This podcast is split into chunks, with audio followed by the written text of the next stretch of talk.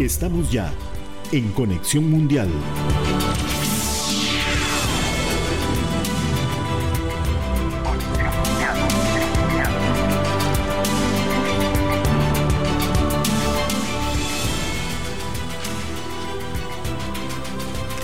Hola, ¿qué tal? Muy buenas tardes, bienvenidos a Conexión Mundial eh, nuevamente con ustedes, empezando también el mes de julio con mucha información, ya el segundo viernes que tenemos de este mes y como siempre cargados de muchísima información. Yo soy Elki Méndez y voy a estar con ustedes acompañada como todos los viernes de mi compañero Luis. Buenas tardes, Luis. Buenas tardes, Elki, y a todos los que nos acompañan en Conexión Mundial.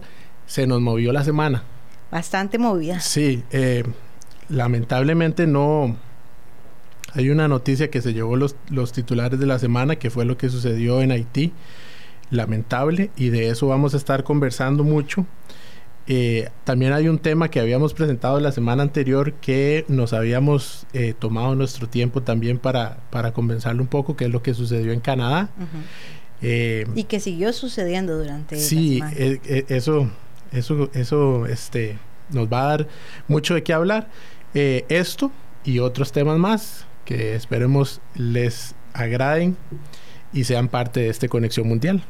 Bueno, y como todos eh, los las semanas vamos teniendo un plan, una idea de cuáles son los temas que vamos a tratar el viernes próximo, el viernes siguiente y al final siempre se nos se nos revuelve un poco la cosa y es que las noticias internacionales son impresionantes. Eh, tienen, hay noticias que tienen muchísimo peso y nosotros tenemos que dar prioridad y una de esas es lo que ocurrió la madrugada de este miércoles en Haití, como lo decía Luis hace algunos minutos cuando eh, le ocurre el asesinato de Jovenel Moise, el presidente de este país, quien eh, fue atacado en su vivienda mientras dormía. También fue atacada su esposa, quien ya se recupera positivamente en Miami, Miami. Y que bueno, ya está bastante bien, pero muchos países han deplorado este acto, muchas noticias han ocurrido y han, eh, se han generado luego de esto, porque hay todo un contexto, todo un análisis de lo que está ocurriendo en Haití que va más allá de lo que ocurrió este miércoles con el asesinato, el magnicidio, también se le ha calificado. Eh, de este miércoles, un contexto político, social, económico, que concluye por lo menos una etapa con el asesinato del presidente, pero que abre una gran polémica también y, una gran, y un gran desequilibrio social, político, más grande del que ya venía eh, generando, como decir, un efecto de bola de nieve durante muchísimos años. Creo que Haití nunca ha podido lograr una estabilidad de ningún tipo. No, no, inclusive desde, bueno, eh, Haití es el segundo país en América en conseguir su independencia. Desde ese primer paso lo dio mal, no, no, no, no diría yo que culpa de, de, los, de los ciudadanos de Haití. Eh, creo que también se han querido aprovechar mucho de, de la necesidad de, o del deseo de, ser eh, independiente. Hay un aspecto importante, Luis, ahora que usted se remonta un poco a la historia y eh, que yo de hecho quería mencionarlo porque me pareció muy, muy interesante, y es que a pesar de ser el segundo país de América Latina en eh, independizarse, fue el primero en ser liderado por ex esclavos. Y entonces, al, ser liderado e y tener la propuesta de independizarse de, eh, ex esclavos, en muchos países del mundo no se les reconoció, reconoció, no se les dio la importancia que tenía, ni se vio Haití como un país independiente, soberano, que pudiera generar eh, pues otras eh, posibilidades políticas, acuerdos diplomáticos, entre otras cosas. Y esto también genera un gran problema y desde ese momento se desequilibra también la economía de, este país, porque incluso leía yo que eh, como parte del acuerdo para independizarse, se, se dio eh, un, un pacto, digamos, económico en ese momento de 150 millones de francos de oro, lo que equivalen actualmente a eh, entre 12 y 20 mil millones de dólares. Un pacto que le costó la estabilidad económica porque tuvo que dedicarse años, años a pagar esa deuda y no le, no le permitió generar desarrollo. Leía que equivale a los ingresos anuales de este país, de Haití, multiplicados por 10. Y después le sucedió algo similar con Estados Unidos. Ajá, que Estados Unidos también invade y desarrolla, eh, decide aprovecharse de, eh, del capital, del terreno y ve ahí una posibilidad económica, lo cual, tampoco, lo cual también limita el desarrollo de Haití y entre otro montón de cosas que vinieron generándose además con el tiempo, eh, la dictadura de Duvalier, de los Duvalier, porque fueron dos. E hijo. Exactamente. Y, eh, y, un sinfín de problemas también territoriales, eh, naturales, que han venido generándose con el tiempo y además que es uno de los países también más inseguros de América Latina, en donde el crimen organizado incluso leía que con la administración de Jovenal, Jovenel eh, se multiplicó en 200%. Y ahora que enumerabas, iniciando todo esto de los problemas de Haití, que lo lamentable es que el, asesinato de, de Juvenal Mois no va a resolver absolutamente nada. Pero... Eh, Podría complicar las cosas. Sí. Podría eh, complicar las cosas. Creo que, que todavía está eh, mucho por ver qué va a suceder. porque, y, para eso tenemos hoy un, un experto que nos va a ayudar a comprender el, mismo punto en que nos encontramos con, solo el hecho de saber de que no, no tenemos claro quién manda en Haití en este momento y como figura eh, política lo complica todo. Eh, así que creo que mejor, nosotros. Mejor vamos con, el, con, con nuestro invitado. Sí, se trata de Joseph Harold Pierre, quien es politólogo y economista haitiano y está en vivo con nosotros vía Zoom para ponernos en perspectiva qué es lo que está ocurriendo en Haití. Le damos la bienvenida. Buenas tardes, Joseph. Bienvenido a Conexión Mundial en Costa Rica. Buenas tardes, eh, Camila. Gracias por la invitación a Conexión Mundial de Costa Rica. Eh, como he dicho en muchas ocasiones, no es un placer hablar en este momento, sino que tengo que asumir mi responsabilidad como eh, líder de opinión pública como haitiano para ayudar a entender la situación y sobre todo para que la, la, comunidad internacional se haga otra opinión de, de, la realidad haitiana. Muchas gracias, Joseph. Tal vez eh, contextualizar un poco qué es lo que ocurre, qué es lo que está sucediendo en este momento después del miércoles cuando ocurre el magnicidio en Haití se desmorona un poco más todavía la política haitiana. Eh, ¿Cuál es el rumbo que se debe seguir en este momento? Bueno, yo, diría que hay tres eh, cosas, tres tendencias que se están desarrollando ahora después del, ah, del asesinato del presidente. Ah, luego del asesinato hubo un calma, una calma aparente que sigue, que sigue, pese a que lentamente la gente está opinando, pero este, esta calma sigue, eso es uno. Segundo, ahora está habiendo eh, algunas opiniones con respecto a, digamos, a, no a los autores, pero se está desenredando, de, eh, eh, el, el, el, rompecabezas con respecto a la muerte al asesinato del presidente. Y, y, eso son, digamos, informaciones importantes con lo que dijo el Estado colombiano. Parece que, parece que eh, hay un tweet eh, como si la primera dama hubiera hablado, pero eso todavía no está confirmado. Eh, esas informaciones están permitiendo o estarían permitiendo reconstruir el rompecabezas. Eso es otra cosa, el punto 2. Y el punto 3 es el conflicto ya abierto dentro del gobierno. Um, el uh, uh, primer ministro saliente Claude, Joseph y el primer ministro entrante eh, eh, Henri Ariel. Y también en este mismo punto hay que ver la posición de los actores haitianos que consideran eh, el que Claude Joseph esté en el poder como un golpe de Estado. Es decir, que ahora la situación se está complicando un poquito más. Es lo que está pasando ahora como contexto. Joseph, tal vez para irnos un poco atrás y entender un poco también las razones que llevan probablemente a que suceda este magnicidio. Hay un gran descontento social con el presidente eh, Jovenel Moise y eh, hay protestas incluso bastante grandes. Se dice que el 7 de febrero hubo un primer intento golpe de Estado e incluso él había denunciado en medios internacionales que habían intentado de forma fallida asesinarlo.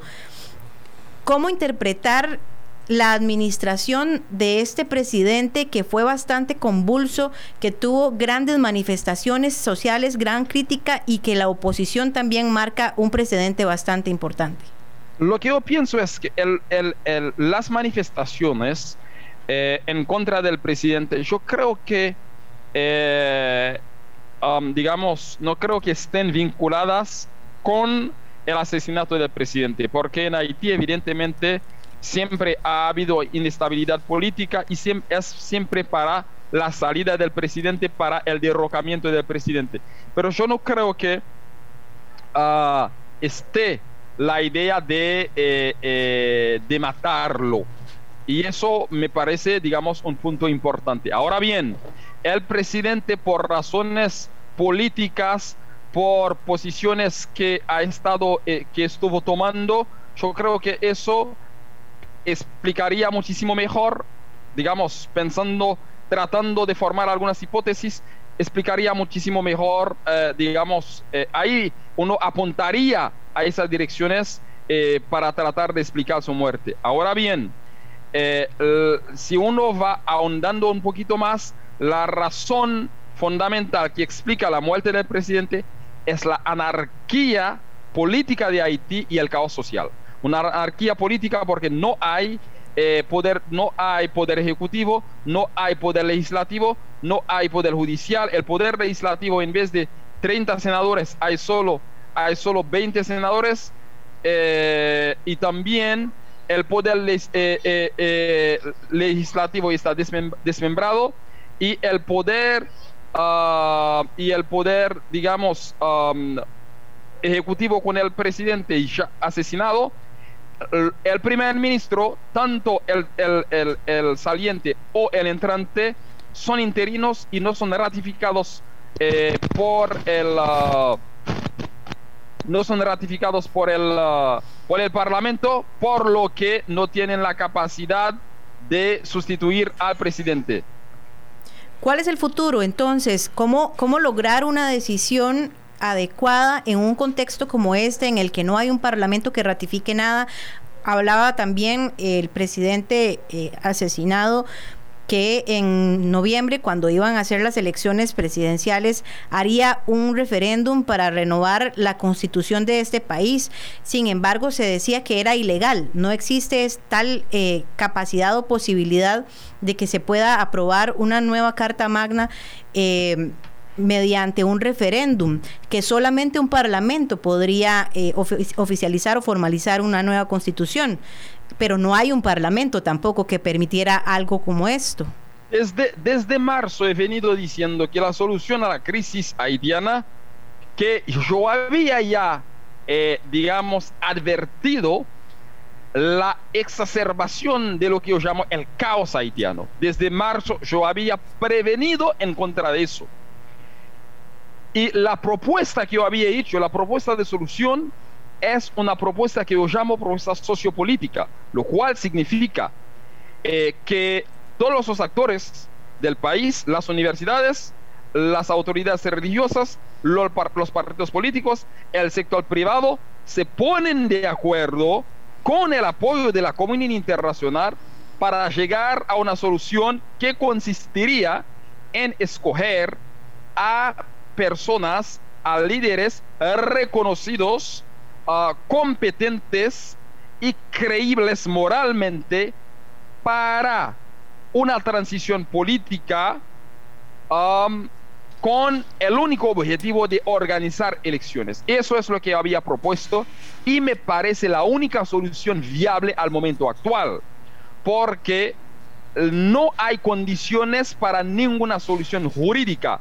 Normalmente, el que tendría que sustituir al presidente en caso de que se presente algo parecido, de que el presidente por alguna razón no puede seguir, es el primer ministro.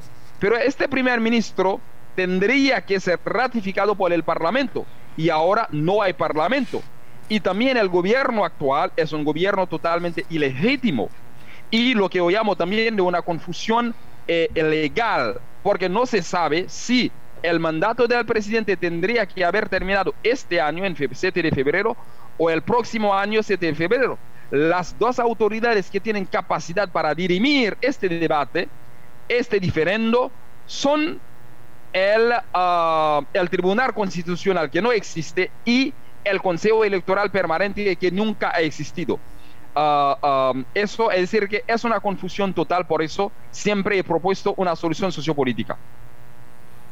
Entonces, Joseph, ahora que usted nos menciona todas estas, nos enumera todos estos vacíos em, en el poder, en, los diferentes extractos, em, ¿cómo, ¿cómo, podemos visualizar la solución a todo esto con, tantos em, con tanta falta de, liderazgo eh, o de vacío en la estructura política? Bueno, eh, sería un poquito ir desde al inicio, una sociedad, ¿cómo se constituye?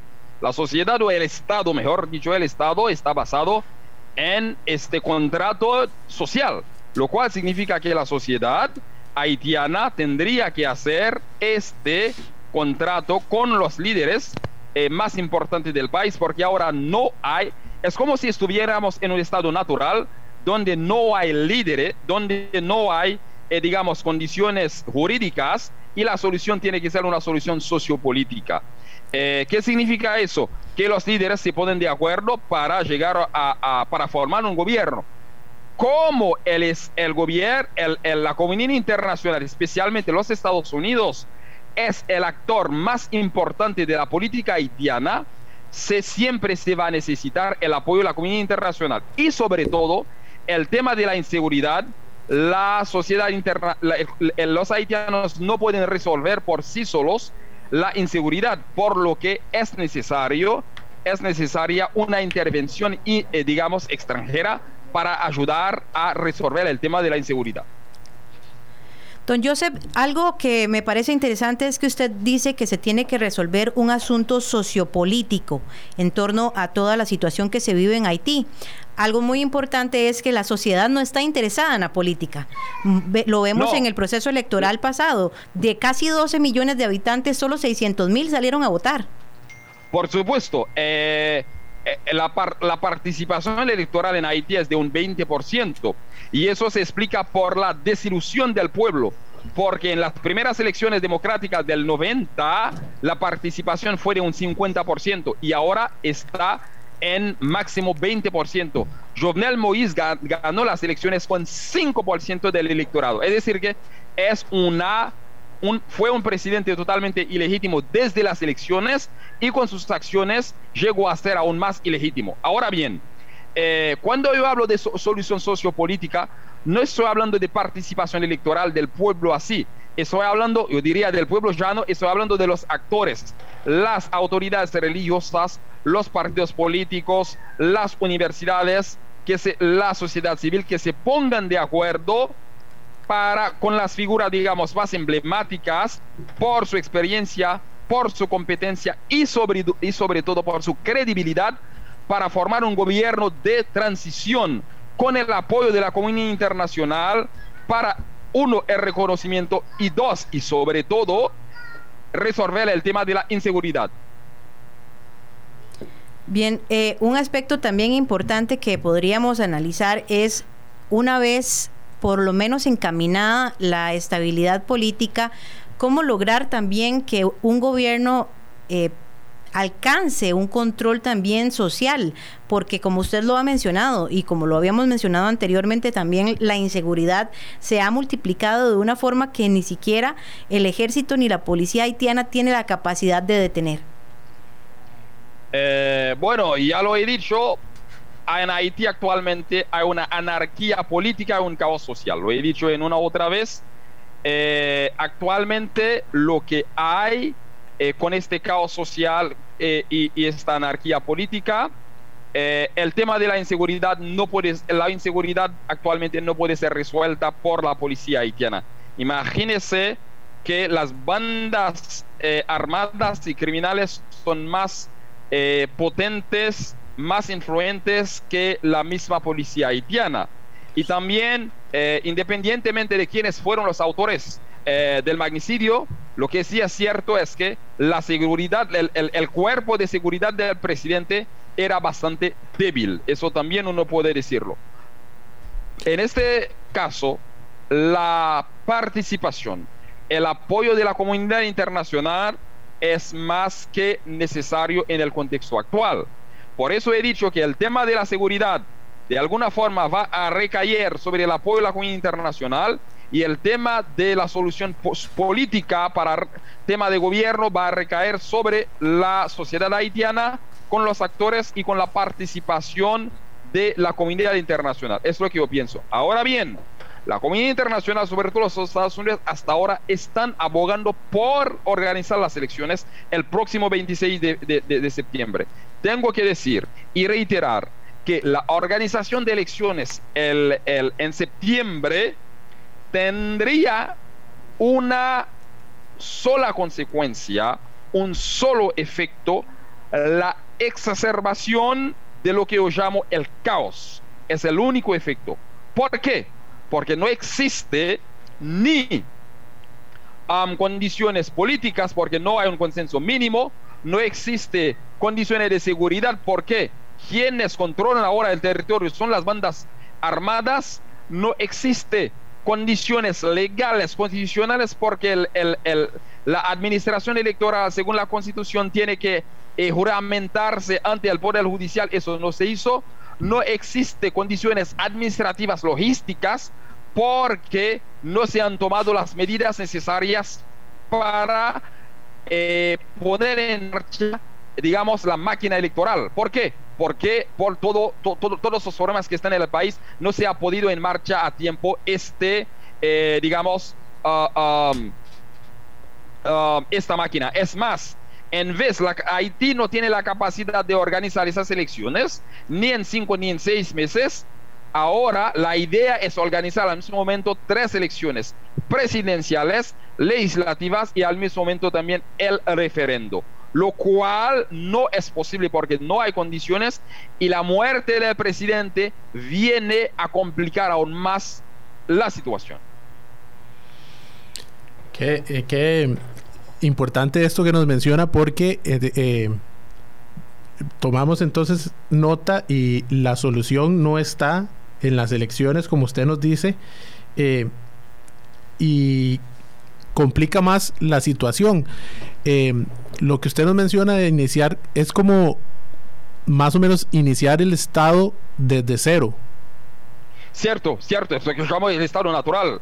Eh, digamos, en filosofía política, si pensamos en Locke, en Hobbes, eh, el estado natural donde eh, la sociedad, los actores se ponen de acuerdo para formar un gobierno y ahora depositamos nuestra libertad, libertad en el gobierno y estamos en Haití en este, a, este nivel, a una anarquía total donde el que tiene el poder es el más fuerte y ahora necesitamos partir desde cero.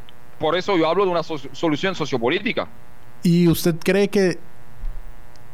¿Cuál sería su, su visión? ¿Se podrá eh, implementar algo como esto o el pueblo eh, de Haití asistirá a elecciones en septiembre y, y, si asistiera a las elecciones probablemente serían eh, ¿Podríamos decir que sean transparentes o que sean seguras? No, no, pero lo he dicho ya, no es posible organizar elecciones. Organizar elecciones en septiembre eh, tendrá como consecuencia, yo estoy por las elecciones, porque en Haití también la oposición tiene esta cultura. Como la oposición hay miles de partidos políticos que no tienen ninguna capacidad, eh, lo único que hacen es eh, tratar de, ah, digamos, de aprovechar de vacío para, eh, digamos, eh, estar en el poder. Y eso también es importante. Por eso estoy abogo por las elecciones. Pero no hay condiciones ahora. No se puede hablar de elecciones transparentes, de elecciones libres.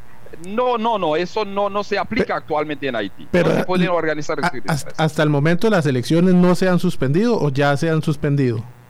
No, no, no, no, no, no, no están suspendidas ahora. Siguen en pie. Ok. Eh, don, don Joseph, ¿qué opinión le merece a usted esta información que pudimos conocer en los últimos días de la participación de extranjeros, en este caso eh, colombianos, en, en todo esto? Bueno, para mí no, no tiene mucha relevancia en el sentido de que los actores intelectuales, pienso yo, no vienen de fuera. Eh, los colombianos, de alguna forma, si, son ellos que participaron eh, del crimen, fueron autores materiales, no intelectuales. No creo que los autores intelectuales sean los, los, los sicarios, sean los colombianos. No lo creo. En caso de que fueron ellos. Eh, eh, porque otra versión, otras versiones, digamos. Eh, y ah, lo que sí es cierto, bueno, fueron contratados, yo no sé, pero no creo que la razón del ah, magnicidio sea exterior a Haití, no lo creo. Muchas gracias a Joseph Harold Pierre por acompañarnos esta tarde en Conexión Mundial desde Costa Rica y quien es un economista y politólogo de Haití. Muchísimas gracias nuevamente. De nada, un placer. Mi responsabilidad en Haití es ayudar a entender, a formar una nueva opinión pública y también yo creo firmemente que Haití podrá salir de este paso con la emergencia de nuevos, de nuevos líderes intelectuales, políticos, eh, del sector privado, etcétera, y estoy eh, contribuyendo a la emergencia de esas nuevas élites. Así que, y cuento también, sobre todo, eh, con líderes de América Latina y Costa Rica para mí es un ejemplo del que estoy, eh, tengo que aprender. Es más, Costa Rica es uno de los países sobre los, sobre los cuales estoy trabajando para mi tesis doctoral. Así que un placer hablar con ustedes. Gracias. muchas gracias. Y cuando necesite este espacio para usted, eh, con mucho gusto. Se lo agradezco de, de, de, de antemano. Muchísimas gracias. Gracias. Y nosotros aprovechamos entonces para hacer una breve pausa y ya venimos con más información internacional. Estamos de vuelta.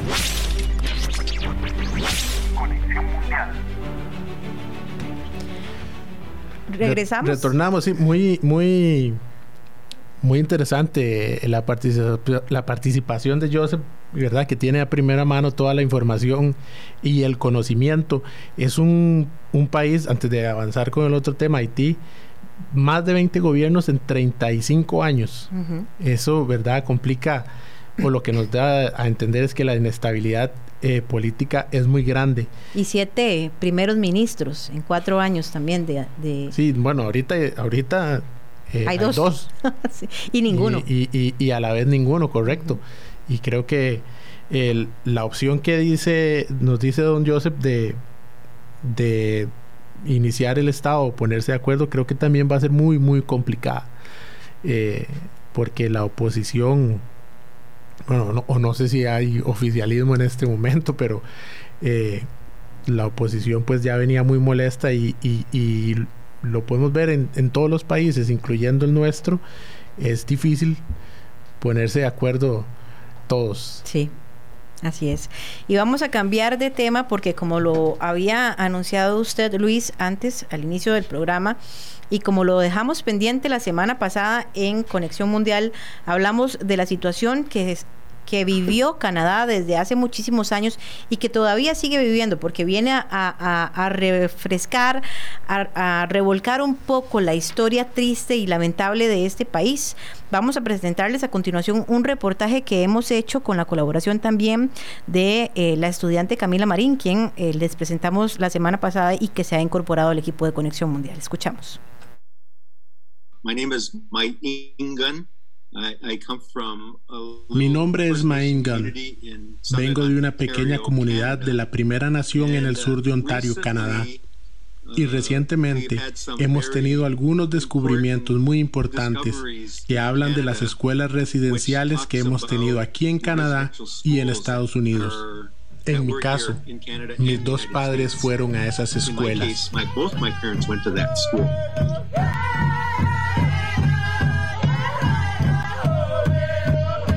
Brutales castigos, violaciones, pruebas de laboratorio y torturas. Esta es la historia del lamentable genocidio cultural ocurrido en Colombia Británica. bajo la administración del gobierno canadiense y la tutela de las iglesias católica y protestante, más de 150 mil niños indígenas fueron privados de su origen nativo, de su cultura y de sus padres. Entre los años 1876 y 1996, más de 130 escuelas residenciales indígenas fueron el escenario de abusos, castigos con choques eléctricos, violaciones, esterilizaciones forzadas, estudios de laboratorio sobre nutrición y desnutrición y enfermedades. Con ello, la muerte de cerca de 6.000 niños que hasta el día de hoy no se conoce su identidad.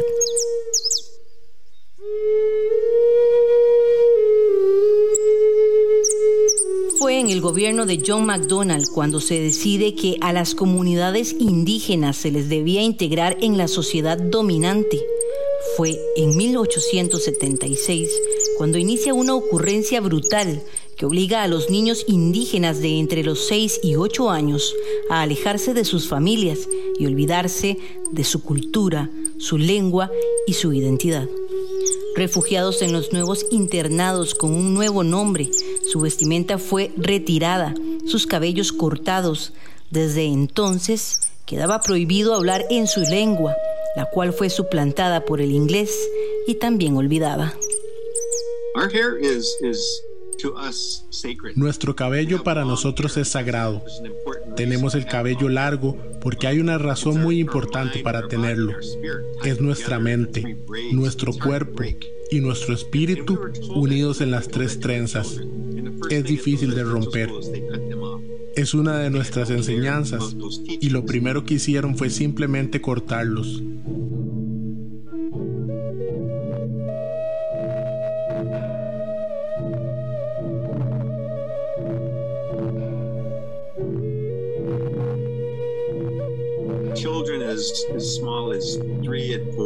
Los niños de tan solo 3 y 4 años estaban sujetos a abuso sexual, abuso físico, abuso mental y hambre.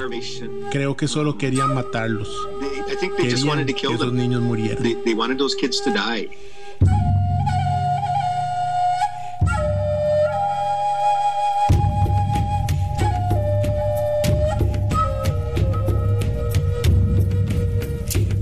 Una historia que tardó más de un siglo. No fue hasta el año 1996 que el último internado educativo cerró sus puertas. Así que esta historia de las escuelas residenciales le está abriendo los ojos a mucha gente alrededor del mundo, de la imagen de Canadá en el mundo. Probablemente en Costa Rica piensen en Canadá como un país agradable y seguro con buena gente, y lo es. Les puedo decir que lo es, pero tienen una historia terrible. Tienen una historia que esconden, que ni siquiera le cuentan a su propia gente aquí. Ahora, gente como yo, un educador está educando a los estudiantes universitarios y de secundaria sobre lo que sucedió aquí, en este país.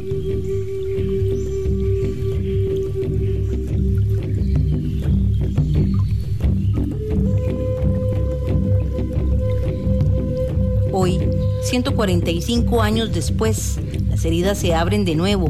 1148 tumbas anónimas en las que se cree yacen aquellos pequeños fueron encontradas en tres fosas comunes, sin respuestas, sin nombre, sin origen.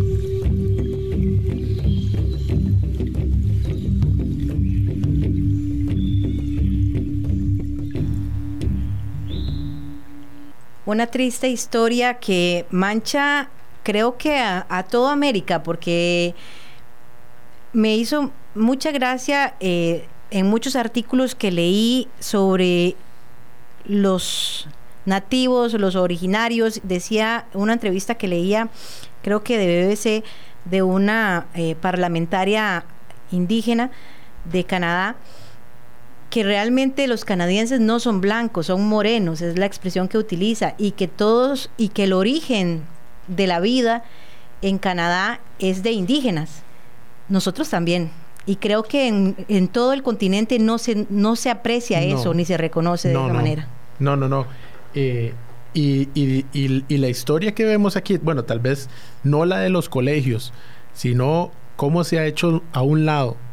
Eh, de, la formación del Estado, de los países, eh, a, los, a los indígenas canadienses es la misma sigue en toda siendo, América. Y sigue siendo todavía. Sí, de, la situación ha cambiado. Aquí lo que estábamos escuchando en el reportaje es una, una persona, un, aborigen o de descendencia aborigen cuyos padres tuvieron que asistir a estos, a estos colegios, a los internados. Eh, hay que mencionar que, que eh, recalcar que no era una opción.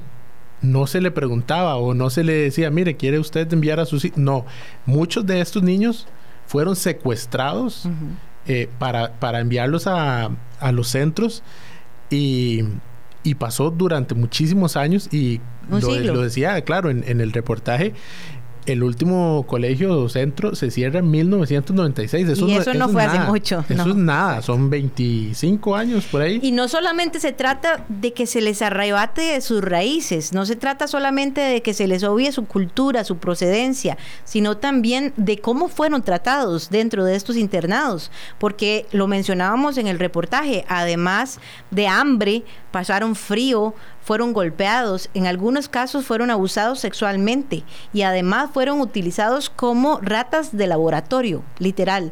Utilizaron a niños y aborígenes como, como pruebas, como muestras de estudio para ver eh, cómo, cómo, cómo se comportaba la nutrición y la desnutrición en una persona o qué alimentos favorecían o desfavorecían o perjudicaban. Sí, y estos centros que con la con la el permiso del el Estado eran manejados por por la Iglesia Católica. Eh, pidió y protestante también. Sí, pidió el primer ministro canadiense Justin Trudeau eh, una disculpa, a, un pronunciamiento de disculpa a la Iglesia Católica, eh, la cual no llegó. Pero es interesante y he leído muchas críticas con respecto a esto también, porque se dice que a pesar de que el primer ministro canadiense esté pidiendo una disculpa de la Iglesia Católica e incluso del Papa, tampoco es mucho lo que él está haciendo por mejorar las condiciones indígenas en este momento en muchos pueblos originarios en Canadá. Y además escuchaba eh, una crítica porque el padre del actual primer ministro también fue primer ministro y fue primer ministro en esos tiempos de las eh, indígenas. Claro, y, y la muestra de esas críticas es porque de, en el 2008 se forma mm, una comisión de la verdad y la reconciliación eh, que investigó todos estos eh, actos y al final emiten un documento de 94 puntos eh, donde hasta el día de, bueno, hasta el 2020 de los 94 puntos solo se han cumplido 10 en su totalidad. Eh, el documento se, se, divide en un montón de, temas eh, o, aspectos de, la vida para los aborígenes eh, y entre esos 10 que se han podido completar, cero corresponden a la parte que es bienestar infantil, educación y salud. Cero. Uno, al lenguaje y cultura. Dos, en justicia y 7 en reconciliación. Y hay otros 60 que están en progreso. Sí, que Pero de los 94 solo 10. Y esto terminó en el 2008. Entonces, claro, eh, el primer ministro Justin Trudeau, que es de, normalmente internacionalmente una gran aprobación y admiración, tiene mucho... Eh, eh,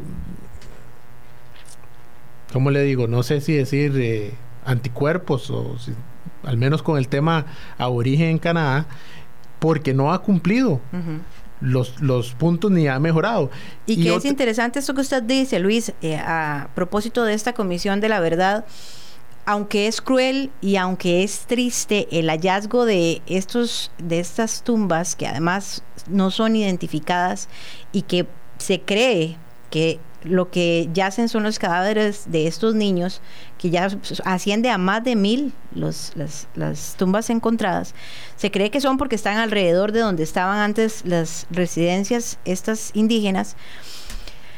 A pesar de que es cruel y una triste y lamentable noticia para la historia de cualquier país, también es algo bueno, entre comillas, se podría decir, para toda la comunidad indígena de Canadá, porque es una prueba clara de que sí existió esto, que en la lucha por la defensa de los indígenas de Canadá, esta es la prueba más clara de que lo que se dice es la verdad y que sí existió este, este genocidio, genocidio cultural para algunos, para otros simplemente genocidio, pero que también eh, demuestra claramente que algo pasó y que muchos de estos niños murieron golpeados, enfermos, desnutridos. Incluso veía una entrevista de una sobreviviente de estas residencias que decía, tengo que utilizar aparatos para mi sordera porque me golpearon tanto.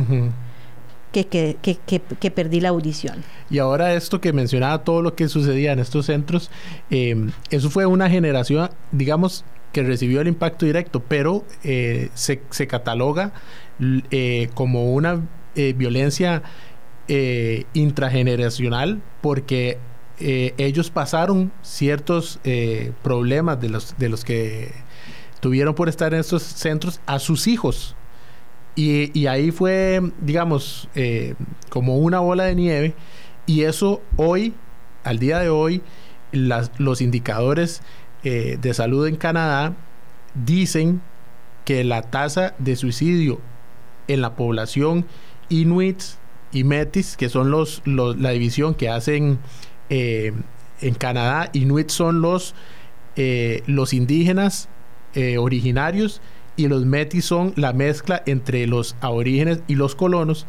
Estas dos poblaciones tienen una alta una, una tasa más alta de suicidio y se les achaca todo se las razones son todas estas problemas mentales alcoholismo, drogadicción. Sí, que es las consecuencias de toda la violencia que han sufrido. Y, y entonces... Incluso problemas para adaptarse socialmente. Claro, totalmente. Y además de eso, eh, avanzan los tiempos y se les sigue haciendo a un lado eh, en lo que es la conformación del Estado, el desarrollo normal de la sociedad, pues no va a ayudar en mucho el, el la reconciliación, porque el perdón es importante, pero las acciones también son necesarias. Vamos a, avanzar también nosotros con el contenido internacional. Vamos a hacer una breve pausa y ya venimos porque todavía tenemos más detalles de lo que ha ocurrido esta semana en el mundo. Estamos de vuelta. Continuamos en Conexión Mundial y cambiamos de tema como lo habíamos mencionado antes de ir a la pausa. Y es que también eh, nos salimos un poco del continente americano porque eh, de forma un poco secreta, sigilosa, sin avisar, las tropas estadounidenses de Bagram, una de las bases más importantes en Afganistán de Estados Unidos, se fue desocupada por Estados Unidos y em, pone en riesgo la situación todavía más para los afganos con el desplazamiento y eh, la toma de territorios de los talibanes. Una historia que tiene muchísima trascendencia a nivel afgana, a nivel de Oriente Medio, a nivel de Estados Unidos y del mundo en Por el tema del terrorismo eh, a nivel mundial, porque, o sea, no, no, diciendo que Afganistán es la, cuna. la cuna del no, pero hay grupos que están ahí. Bueno, pero sí surge del Talibán, el Al-Qaeda, por ejemplo. Es la razón por la cual, eh, bueno, o el argumento utilizado por Estados Unidos para llegar ahí hace 20 años. Y es que los talibanes, Luis, son eh, quizás el grupo, el movimiento islámico más extremista, más fundamentalista, no solamente en su accionar, en su forma de ver la yihad, sino también en su forma de gobernar y de cómo deben vivir las personas eh, en, en, territorio y Lo cierto es que en los últimos, o en este momento, los últimos años, han ganado terreno de, lo que habían logrado. Y ahora yo, eh, viendo, viendo el tema, yo me pregunto, eh, ¿es la guerra más, la, más duradera de Estados Unidos? 20 años. Sí, y, y, ahora sucede esto que se van... Quitemos el, el, el, hecho de que se vayan en la noche, porque bueno, eh, tropas italianas y alemanas también hicieron algo similar. No, no, no sé yo, era un experto que decirnos por qué hay que hacerlo de esta manera. El hecho es que eh, las autoridades afganas tienen preocupación ahora eh, de, Lo, que sucede. Entonces yo, yo me preguntaba ahora, ¿qué hicieron estos 20 años? O sea, eh, además de estar ahí, no se preparó un Estado, no se preparó un ejército. El ejército británico, por ejemplo, estuvo ahí para dar entrenamiento. Lo que pasa es que la cantidad eh, de, militares del ejército afgano no es suficiente para el movimiento talibán. E incluso eh, tuve la oportunidad en estos días de ver algunos documentales y hay muchas de las poblaciones que han sido invadidas por los talibanes de civiles afganos que se han que han decidido adherirse o incluso someterse o, sentirse a gusto con la administración talibán, eh, principalmente en la parte más rural. Eh, incluso el talibán, los talibanes se han estado movilizando más en esas áreas e incluso en algunas eh, declaraciones han afirmado que no están tan interesados en Kabul. No lo creo. Yo diría que ellos están interesados en todo Afganistán, pero por lo menos en la parte rural, que es siempre la más vulnerable, eh, han logrado ubicarse bastante bien. A quienes estén en la oposición, pues los llevan a prisión y son juzgados. Entonces no creo que nadie quiera pararse de enfrente a ellos y decirles que se oponen a sus, a sus políticas. Claro, entonces estuvieron ahí 20 años y en el 2021 y 20 años después vamos a volver a como estábamos antes. Líderes talibanes decían, la guerra la ganamos nosotros, no Estados Unidos. No, y, y además de, de, esta guerra ganada, digámoslo así, como, como dice usted, contra Estados Unidos, pues ya eh, Rusia ya también ha mostrado sus preocupaciones. Y la historia ya nos dijo que también una vez ganaron, le ganaron a Rusia. Y, leía, leía temprano que eh, quien gana esto, se podría decir que si lo vemos desde esta perspectiva, como lo ven los talibanes, pues sí, terminan recuperando las, eh, las tierras perdidas, incluso probablemente más preparados en mejores condiciones como grupo extremista. Sin embargo, también fueron 20 años, dentro de lo que leía, en el que el gobierno de Estados Unidos pudo paralizar un poco o controlar de alguna manera los ataques terroristas. Recordemos que eh, las tropas de Estados Unidos se retiran gracias a un acuerdo que se firmó en el 2020 que duró muchos años en negociarse y que el compromiso es retirar las tropas, pero que no hayan bases de Al Qaeda en eh, las áreas dominadas por los talibanes. Entonces, digamos que podría haber ahí, si se cumplen las promesas, la posibilidad de que los ataques terroristas, por lo menos, no como se venían eh, desarrollando, puedan generarse. No sabemos también eh, si esto vaya a funcionar, porque ya está sucediendo también. No podemos eh, minimizar lo que ocurre en Afganistán con los civiles afganos que están siendo desplazados, con las mujeres que están huyendo de las zonas talibanes, porque en el extremismo del talibán la mujer es completamente invisibilizada. no hay derechos, no, tiene derechos. Y muchas mujeres han tenido que emigrar hacia las zonas urbanas, aún sin querer, y alejándose de su familia para poder defenderse como género. Entonces, pues si esto no es terrorismo de alguna forma, entonces de pues no sé qué es lo que se defiende en, sí. tocará ver entonces qué es lo que lo que harán los talibanes y qué sucederá con, los militares afganos.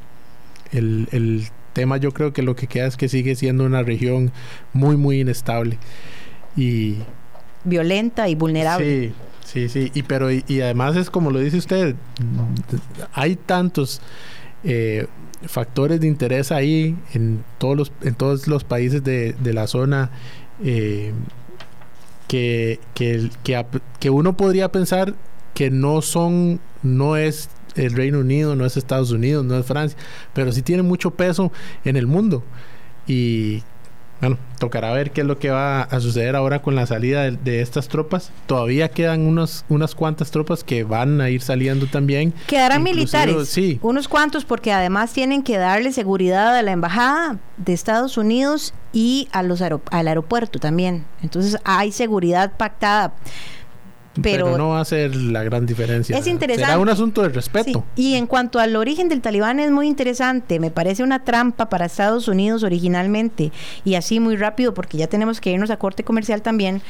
Eh, hace muchísimos años en Afganistán eh, todo el terreno, el territorio es tomado por el socialismo, por las tropas soviéticas, y entonces Estados Unidos decide confrontar y unirse al pueblo y al gobierno afgano para luchar y sacar estas tropas, dando paso a la estabilidad de, eh, de lo que se origina como el talibán quienes se vuelven luego los principales rivales, los principales enemigos de Estados Unidos. Incluso eh, los talibanes dieron refugio a el ya fallecido, em, nacido en Arabia Saudita, Saddam Hussein, quien fue el principal enemigo de Estados Unidos y quien anteriormente fue entrenado incluso por la CIA para defender a Afganistán de las tropas soviéticas. Y luego es quien decide atacar el ya muy conocido también ataque del 911 y es cuando eh, les pide el gobierno de Estados Unidos a los talibanes que devuelvan eh, o que entreguen a Saddam Hussein, eh, perdón, a, Osama Bin Laden y no, no aceptan y entonces es cuando las tropas estadounidenses regresan a Afganistán y, en esta, y esta vez ya no para luchar con los talibanos, sino contra los talibanes. Y es cuando ocurre todo este problema que se está generando en este momento y que bueno, tendrá mucha historia todavía que contar. Bien, vamos a hacer nuestra última pausa y vamos a volver con una eh, unas cuantas noticias que también son muy importantes, pero que quedará tal vez para profundizar más, más adelante. Eh, son las 6.56, 55, ya volvemos. Estamos de vuelta.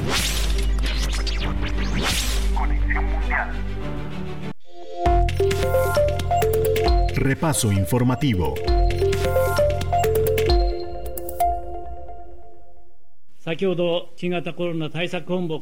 Tuvimos una reunión del gobierno sobre la respuesta al COVID-19 y decidimos declarar el estado de emergencia en Tokio y extendimos el estado de emergencia en Okinawa, ambos hasta el 22 de agosto.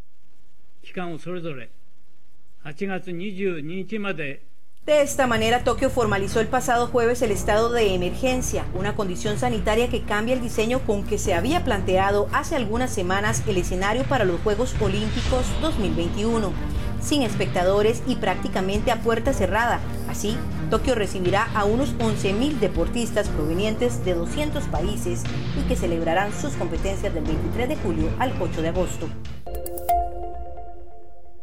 Tras el estudio de una amplia lista de denuncias presentadas por civiles colombianos, la Comisión Interamericana de Derechos Humanos calificó como desproporcionada las intervenciones de las fuerzas de seguridad desde el pasado 28 de abril, cuando estalló una de las más grandes protestas sociales. La Comisión constató que de manera reiterada en diversas regiones del país, la respuesta del Estado se caracterizó por el uso excesivo y desproporcionado de la fuerza. En muchos casos, la actuación incluyó la fuerza letal por excesos y abusos contra los manifestantes, la policía colombiana está en la mira de la comunidad internacional. Pese a esto, el presidente de la nación suramericana, Iván Duque, dijo que nadie puede recomendarle a un país ser tolerante con actos de criminalidad y defendió el respeto que su gobierno ha tenido en las protestas pacíficas. Autoridades estadounidenses suspendieron este miércoles la búsqueda de sobrevivientes entre los escombros del edificio que se derrumbó hace dos semanas en Surfside. Tras dejar la operación de rescate, fuerzas de atención de emergencias debieron iniciar el proceso de recuperación de cuerpos. El hallazgo de fallecidos alcanzó a 60 y aún se desconoce el paradero de 80 personas como un rotundo éxito. Así fue calificado el experimento de reducción de jornada laboral a cuatro días realizado en Islandia.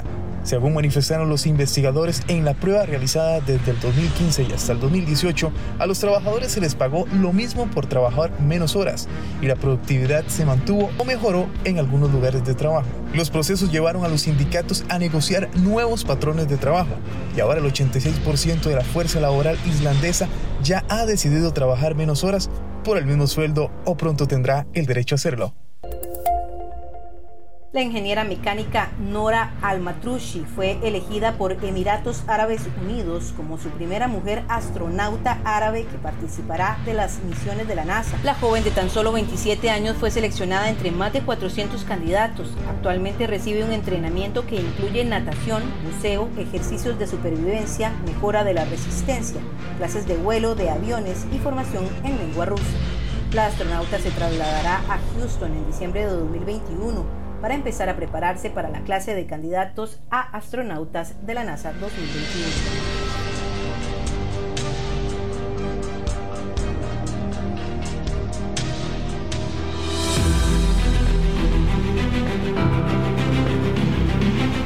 terminamos con el programa de hoy. Agradecemos su compañía y los dejamos con Costa Rica Noticias.